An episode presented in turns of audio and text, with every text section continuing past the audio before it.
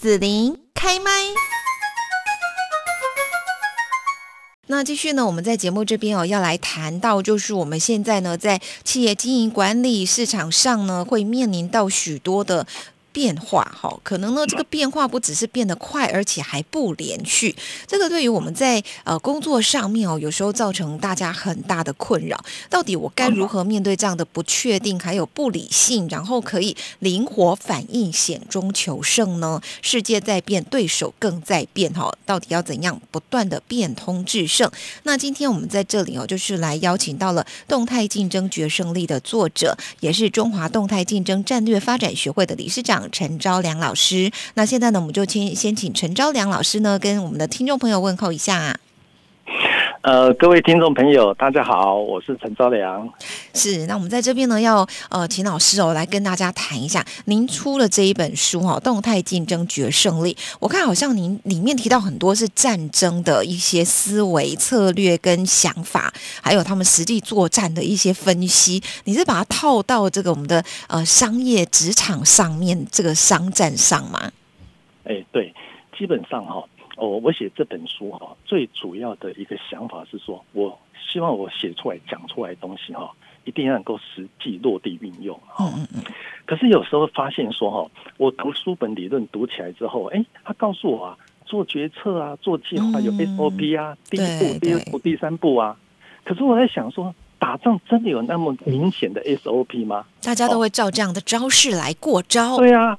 大家都照这种招式来过招，我想打仗没有那么规矩的啦哈，所以后来我就朝另外角度来看，我就从军事案例来倒推，好，因为军事作战我觉得是最赤裸裸的竞争，赢就赢，输就输，没有太多理由啊，所以我就把很多我们在书本上哈的一个管理科学哈行销策略观点拿来跟军事作战做对比，我常常哈把这个案例军事案例想读完了之后，我就。坐在椅子上面想，嗯，假设我是当事人，嗯，在战场这个当下，好碰到那种压力那么大，拿这个书本理论来，当下能不能帮我解决问题？如果有这个理论就有用，如果没有这个理论就要修正。嗯，所以这本书就这样不断的把呃书本理论还有军事案例互相对照对照，对照出这个。动态竞争决胜力这本书的所有内容，嗯，是好。那我们里面呢讲到有策略嘛，哈，一个是讲到说，哎，动那个市场它不断在动，然后还讲到策略哦。可是这个策略它面对这么不断变动的市场，那策略该怎么办？我拟了一个策略，一个计划方案了，对呀，然后它又不断变，那那那我策略该怎么办呢？基本上哈，我觉得抽策略应该是一个抽象的概念，哈。基本上，你说，哎，你能不能拿一个策略具象的策略拿给我，像西瓜萝卜一样拿一个给我看？没有办法。策略基本上就是很多作战哈成功失败案例归纳出来的一些概念哈。是。所以基本上我没有再去想说策略到底它定义是什么，能够打赢它就叫策略了。哦哦哦。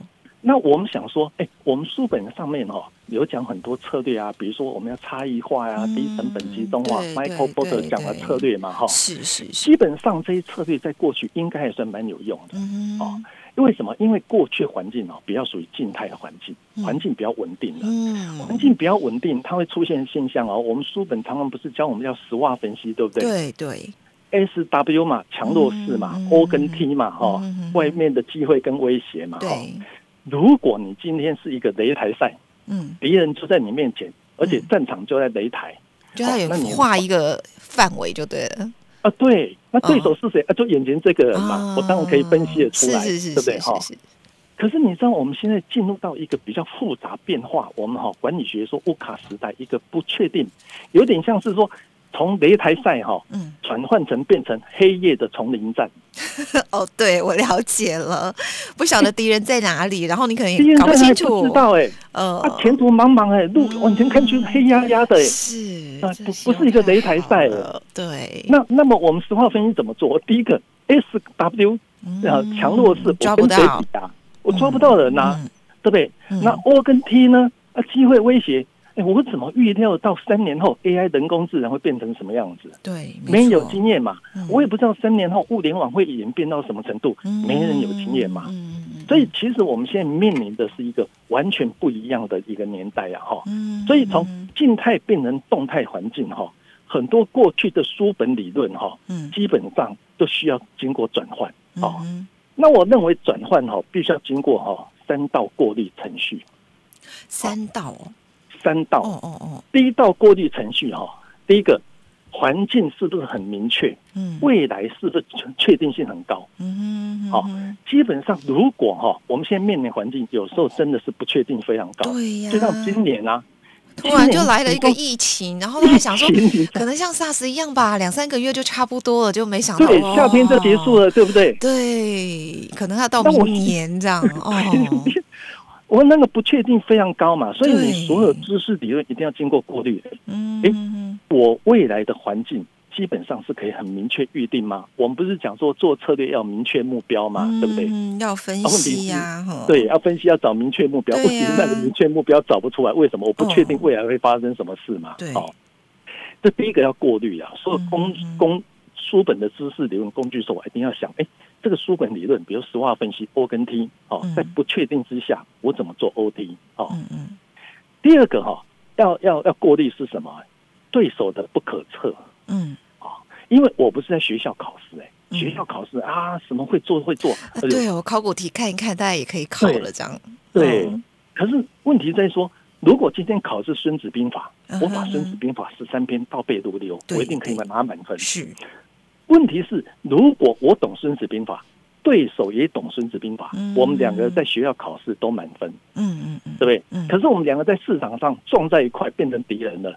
哦，我们都那么厉害，谁赢谁输就不知道了。可是市场跟考试应该不太一样，市场就比较会变化吧？哈，对你永远要想啊，就是说我在战场上，不是我懂不懂《孙子兵法》，嗯，我要去想我对手也懂，对，所以他会怎么想？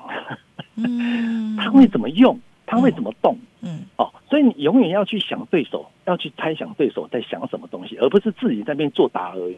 嗯嗯嗯嗯。哦，所以我们以前学知识里面，往往学往往学会之后，哇，好高兴哦！哎，这个公式就这么做，VCG model 就这么玩，SWOT 分析就这么做。哦，做这一个计划书，洋洋洒洒，然后忘了对手也不错，对手也很厉害，他不笨哦。对，所以任何书本里一定要经过第二道。我懂，对手也懂，我怎么玩的比他更灵活？哦，那可是要玩的更灵活，而且要比他还厉害，这个该怎么办呢？哦，我等一下后面可以讲书本的大概四五六七八章，全部讲这个。哦，是。然后我讲第第三道，对，我讲第三道第三道的过滤哈。嗯嗯嗯。第三道过滤就说哈，第一个我懂，嗯，我做决策，哦，我会谨慎做。对，可是基本上你是很理性啊，是不是？对。可是哈，不幸的是我们在市场上作战哈，嗯，常常碰到对手不完全是理性的，嗯，你搞不好碰到疯子，你知道吗？真的，像那个川普类型的这样子，你完全不按牌理出牌，你不晓得他带 出牌，那反正是要怎样。你去问那个很多台商哈，到大陆去做生意哈，嚯，那杀价杀的东倒西歪啊，他自己都快死，还跟你杀那一刀，对不对？完全不讲道理。对啊，啊，你也不能跟他讲，你不能乱搞啊，啊，他就这样乱搞啊，反正他就赢了啊，是不是？所以我们学策略哈，不要书本学完了之后只会玩正规战，嗯。对，只会玩那个规规矩矩的战。你有没有碰到学完之后，你面对搞不好是土匪流氓一大堆，疯子一大堆。是，所以我我觉得说，我为什么就说要经过这三道过滤哈？我们学策略哈，很多知识里面学会之后，第一个我们要知道，我们那个这个公式定律，面对未来不确定的年代之下怎么转换。第二个，我懂对手也懂，他的心思不可测，我转换。嗯，第三个，如果他疯的不理性，我怎么我怎么去修正？嗯，好，多这三道过滤才能够切实的落入实战运用。我这大概就讲理论一大堆。嗯，是好，那我们再来讲到说哈，刚刚也已经讲过，这市场就太难讲，它到底是呃涨在哪里，然后对手是谁哈？那它可能还会有很多很多不断的变化，对不对？对，好，不断在变化当中。那呃，老师大概呢有把它分成有七种，好，对，所以我们虽然说它是一个不太可测，而且不断变动，我大概还是可以把它分成七种类型去了解它就对了。对对。那了解它之后呢，我要去有一个策略，然后我就马上就实施，就跳下去，这样可以吗？哎，这个会非常危险哦，是有点像是说哈，各位我们想看以前我们学行销管理嘛，最习惯学习是一个产品生命周期理论，对不对？嗯，对，没错。就一个事情一定分一个市场会分好几个阶段发展，引入期啊、成长期、成熟期、衰退期嘛，对不对哈？基本上这个逻辑是告诉我们，你市场哈基本上是有次序性，嗯，对不对？而且可预测，引入期之后，下一阶段都是成长期，成长期之后，下一阶段都成熟期。对，所以我们在操作市场比较有自主性呐。哦，可是我们面对的一个不确定年代哈，变化莫测哈，那个市场地形不会那么顺的，像一个产业生命周期这样子，先是平原丘陵，你将来可能面对是穷山恶水。嗯。市场哈顺顺的发展，突然间碰到一个悬崖。嗯，市场顺顺的发展，碰到很多岔路，啊市场哈顺顺的，突然间发现其他的路线都跟你交叉，乱成一团。嗯，哦，乱成一团就算了哦，变穷山恶水，对不对？对。那我们穷山恶水，我们就慢慢走，慢慢走，不要摔下去嘛，对不对？嗯嗯嗯。可是最麻烦的是说哈，在现在这种年代哈，很多环境是处于不可预测的。嗯嗯嗯。哦。不可预测，意思是说我约略可以了解，可以猜测，呃，下个月大概状况会怎么样？对，但我猜不到一年、两年后。哦，对，没错，太变化太快了，太快了。你说我们疫情哈，我知道啊，可能疫苗啊什么时候会出来，可是我不知道说明年后年疫情又会不会突变，会什么？我不知道。哦，所以基本上我们战场上在军事学里面哈，就把它称为哈。所有你处在一个看不清未来的状况，这个把它称为战争迷雾。嗯，战争战争迷美战争迷雾，就是你到战场去看到哇，黑压压的一片雾啊。哦，那如果黑压压一片雾的时候，我们做策略逻辑就改变掉。嗯嗯。啊，以前我们做策略常常告诉你说啊，我们临敌啊要做策略，对不对？那怎么做？怎么做？来看清现况，指出目标，定一个。指指数三年后我们要打追求的目标，然后拉一条延长线，对不对？嗯。然后第一年要做什么？第二年做什么？第三年达到的目标，啊，这个叫直线型的做策略的方法嘛。嗯嗯。哦，可是问题三年后那个目标在哪里？哦，嗯，真的会定在那边不动等我来吗？很难说啊。嗯。对不对？所以我们基本上哈，这种直线型定三年目标哈，基本上会有点困难。但是目标还是有啦，还是要有，或者不知道怎么走，对不对？好。那我们把那个三年目标大致定出来，然后我们开始试着走，然后走的过程中，如果走走走走的半年了之后，走的三个月之后，发现不对，我现在的经营路线偏离了这目标，好啊偏离目标，如果死掉了，那那就认了嘛，表示我走错了嘛。嗯哼。可是有时候三个月偏离到那个目标之后，偏离那条线了之后，哎，发现哎活的也还不错哎，没有死哎，对不对？对。那你到底要回去原有的那个目标？不要啊！如果是我，宁可改目标哦，对不对？因为原有的目标是我们之前假设的，可是我实际印证的发现，哎，那走到这边来活得也不错。你像很多公司常常出现这种状况，比如说原本我们是以线下交易为主，啊，电子商务来了，我们改为线上，我有一部分试试看做线上吧，好不好？嗯，结果没想到线上做的营业额跟成长率跟规模比线下来的多。啊，这个叫误打误撞嘛？嗯，是对不对？嗯，啊，既然误打误撞，你就干脆就改目标嘛，就朝那个朝那个新目标走嘛。嗯，那走走走走到最后，哎，突然间又摆到别的地方去了。嗯，哦，然后呢，也没有死，活得更快乐，那干脆再改目标。所以你们发现哈，嗯在不确定呢、那种黑压压的环境做策略方法，不是直线型，像射箭一样，哇，三年我要射到哪里去？它有点像是哦。摸的石不过河，慢慢摸，慢慢摸，真的，一步一步摸，好，嗯，所以，所以我们以前做策略哦，通常都是一个策略定出来三年，嗯，要很宏观的策略，很宏伟的策略，啊，三年做一次检讨，嗯，现在不要，我宁可你把三年切成哈，三个月先做一次小小策略，嗯嗯，三个月做一次啊，修正一下，三个月做一次修正一下，这是摸着石头过河嘛，对。不对？哈？别人三年做一次检讨，我三个月做一次检讨，结果三年下来，你修正一次，我修正了十二次。可是老师，我这边就有一个问题哈，就是你刚刚说，我看分析了这个市场，我又不能贸然直接就跳下去，对不对？然后跟你又说，其实就摸着石头过河，我只要差不多了，我就先先走，先就先下去了。这个好像会两个不太一样啊。对呀，对呀，对呀，基本上哈，它会产生一个哈一个经营的一个逻辑的改变了哈。比如说哈，我们刚刚讲说直线型嘛。三年目标，哈，先定出来嘛。那个思考逻辑是什么？你知道？那个思考逻辑，我可以把它分为三个步骤。嗯哼，第一个步骤，先认识环境。嗯，好，哦，先认识环境，然后认识完了之后，哦，原来啊，三年后那个 AI 人工智能会变成什么样？原来三年后物联网区块链会变成什么样？先把环境认识清楚，然后呢，做计划，计划完之后再行动。所以这是长期的哦，对对，这是长期的，嗯，长期的它是以先认识透彻环境为着手，认识，然后做计划，然后行动嘛，对不对？嗯。可是你现在一个比较不确定年代哈，基本上哈，他完全要认识透彻，第一个动作认识哦，完全认识透彻环境三年的变化是很困难的。嗯，对。当你认识完都不晓得又在变到哪里去了，嗯。所以其实现在很多公司都倒过来做啊，倒过来要怎么做啊？第一个先行动。对啊，那先行动，老师，那你刚又跟你说的那个，呃，看到市场不要贸然就赶快先跳下去。对，这就会，但是是小行动哦，小行动不要跳太大力了，不要太太快。对，就是你不要定一个三年的行动，你知道吗？你先定定一个三个月行动看看啊，边做边改，边做边改。哦，然后行动完了之后，你才有认识。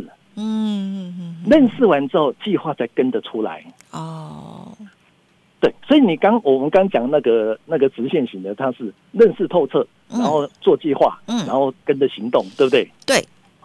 哦，然后我们现在都回过头来，哎，与其哈不傻傻啊看不清楚哦。战争迷雾状况之下，我们不如先行动看看试试看哦。比如说后疫情时代，我们应该怎么调整我们的经营策略？后疫情时代，我们的供应链啊、物那个、那个、那个、那个通路的一个形态要怎么转换？对不对？哈，哎，我先试一下，三个月试试看。试完之后啊，我懂了，原来后疫情时代零接触的经济会崛起啊，所以终于懂得什么叫零接触了。好，然后行动完之后开始有认识，认识完之后赶快修改。修改计划，嗯，哦，所以这个地方就我们哈常常提到有一个名字叫迭代演变啊，嗯，哦，一代一代三个月一代一代不断的创造自己演变，所以你知道在不确定年代哈，嗯，基本上一个企业最需要不完全是预测跟严谨的分析能力，嗯，哦，差不多就行了吗？对你有时候预测不出来，你知道吗？好，你反而在不确定年代哈，最需要反而是什么？洞察正在发生的事情的能力，然后学习适应它的能力。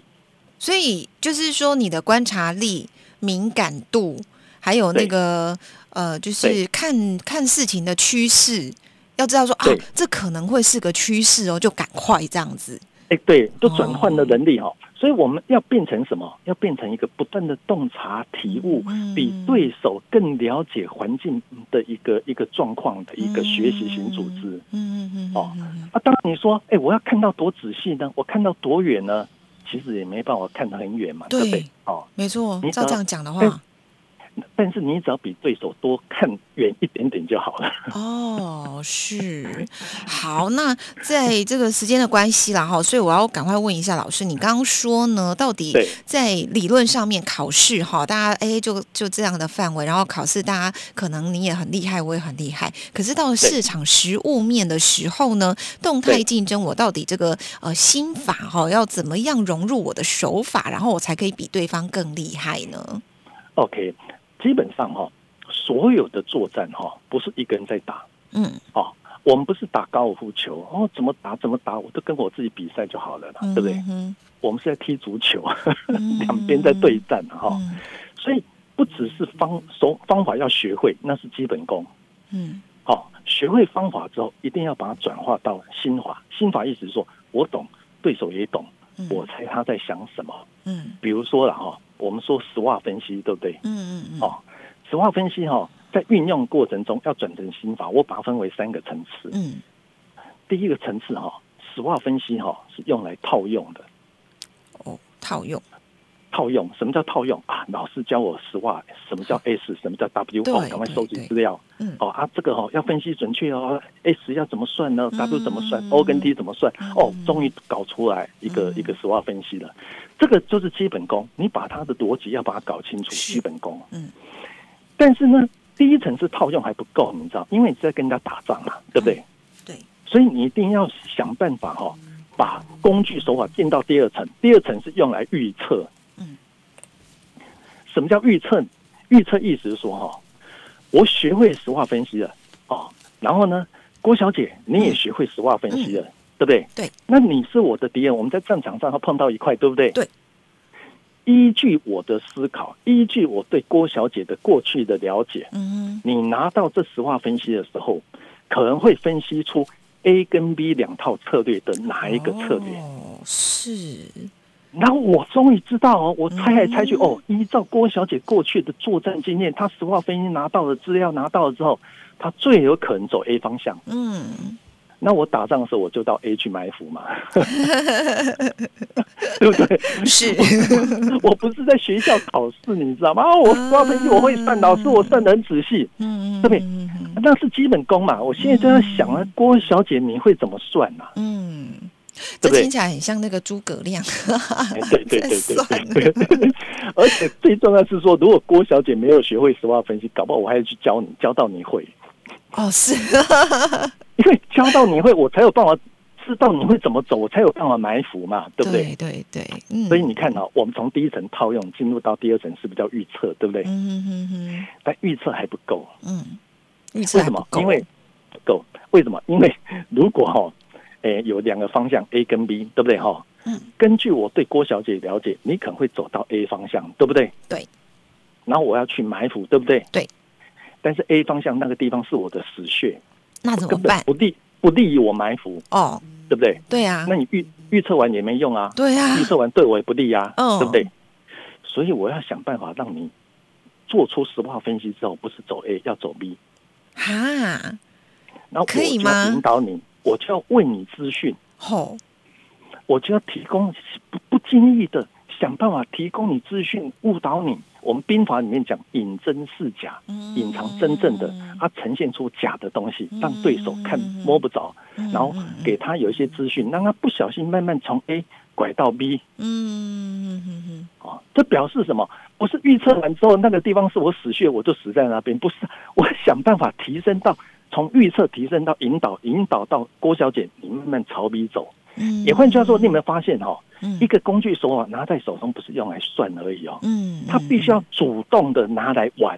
嗯，拿来玩，玩到很灵活，玩到对手他要走哪边，都是我规划好的路线给他走。嗯嗯，这个就心法的，这蛮高干的哎。啊，那有学过《孙子兵法》，大概都知道这些。对呀，对呀，对呀，哈。所以这样讲起来，我们就算现在这么变动的市场哦，其实它还是在那个以前古代的兵法的这些范围内。耶，没错啊，没错。基本上，我我倒是觉得哈，哦有时候哈，我们哈有些企业家哈，他可能还没有读过书哦，哈，他在市场上打拼哦，嗯，他还是有充分的狼性，你信不信？哦，看到肉他会咬。嗯，其实现在最头痛的是什么？你知道吗？什么呢？最头痛说，原本看到肉会咬，对不对？哦，嗯姿势丑一点，可是最喜欢咬到肉嘛，对不对？嗯。可是他拿着一本书给他读啊，行销策略哦，策略规划哦的书给他读，他开始会产生的步骤，产生的一个思路，基本上这不是坏事，但很可能会把它框住。嗯。好，就比如说哦，我们我们看到呃。那个要做一个策略，应该经过三大步骤、五个系统哦，三个角度思维，就跳到框框弄一大堆哦，就搞到最后，他反而忘了哈，他最原始那个狼性在哪里？哦，真的？